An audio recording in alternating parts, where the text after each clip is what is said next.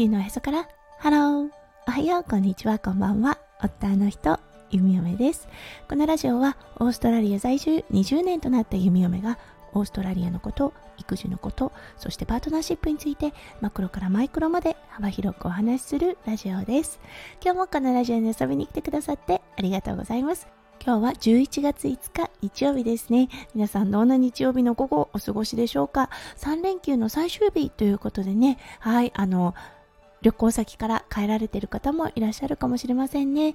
はい、弓嫁が住んでいるオーストラリアですね。昨日からの雨ということで、結構昨日は降った感じがあります。はい、ちょっとね、雨の少ない春となっているので、うん、あの、植物たちにとっては恵みの雨かなといったような感じがします。はい、今日はね、息子くんを連れて、ちょっとね、インドアで遊べる施設の方に連れて行こうと思っています。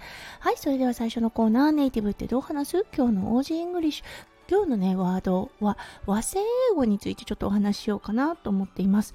和製英語、もうね、いっぱいあるんですよね。え、こんなのもっていうのもあると思うので、はい、ちょっとね、ご紹介していきたいと思います。まず、苦情であるクレーム。これは通じません。はい、これは complaint というような意味になります。あの、電子レンジのレンジ。はい、これはね、 microwaveと言います。はい。あとはね、ピアス。うん、ちょっと意外かもしれませんが、ピアスはね、こう穴を開けるっていうことをピアッシングとは言いますが、そう、あの、ジュエリーのことはイヤリングスと言います。そして洋服で言うと、チャック。うん、これはね、ジッパーと言います。これは意外じゃないかもしれませんね。はい。そして、マニキュア。ペディキュア。これはね、ネイルポリッシュっていうんですね。夢の中でこのネイルポリッシュと聞くと、どちらかというとね、あの、除光液のイメージがあったので最初ね聞いた時はすごくえ意外って思いました。今日のメインテーマが和製英語ではなくその逆バージョンとなるのではい今日はねこれをちょっとご紹介してみました。意外なワードあったかもしれませんね。はいそれでは今日のメインテーマに移りましょう。今日のメインテーマはうまみは英語です。はいそれでは今日も元気に「ゆみよめラジオ」スタートします。はい。意外な方もいらっしゃるかもしれませんね。そう、旨味というものは英語になっています。少なくともね、オーストラリアでは英単語の一つ、そう、ワードの一つとして認識されています。はい、あの、ちょっとね、発音は違うんです。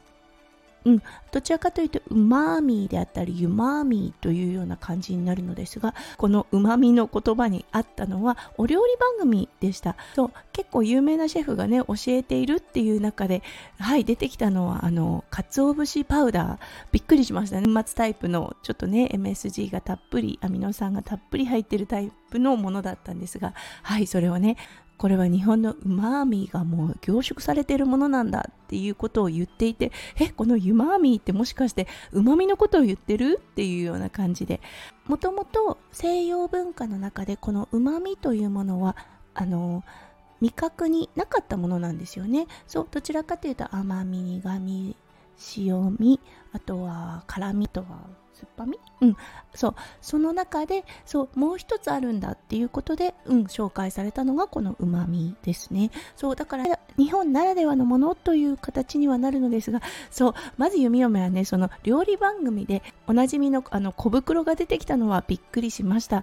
それをさささっとね入れてこれはうまみの凝縮なんだよっていう風にこうちょっとドヤ顔で喋ってているシェフにもびっくりしましたそう、そして第3に、あの、うまみという言葉が、うん、ちょっとね、発音は違えど、英語としても認識されてるということに驚きました。皆さんもね、結構驚かれると思います。はい。そしてね、もう一つ意外だったのが、このお料理番組では、日本のキューピーマヨネーズが紹介されてました。はい。今ではね、もうスーパーで当たり前のように買えるこのキューピーマヨネーズなのですが、そう、あのー、このお料理番組見ていたのはもう10年ぐらい前なんですよね。そう、その時にね、あ、日本のマヨネーズ出てきたと思ってね、ちょっと本当にびっくりした弓嫁となりました。はい。ということで、意外な日本語が英語になっているという話題で今日はご紹介させていただきました。うん。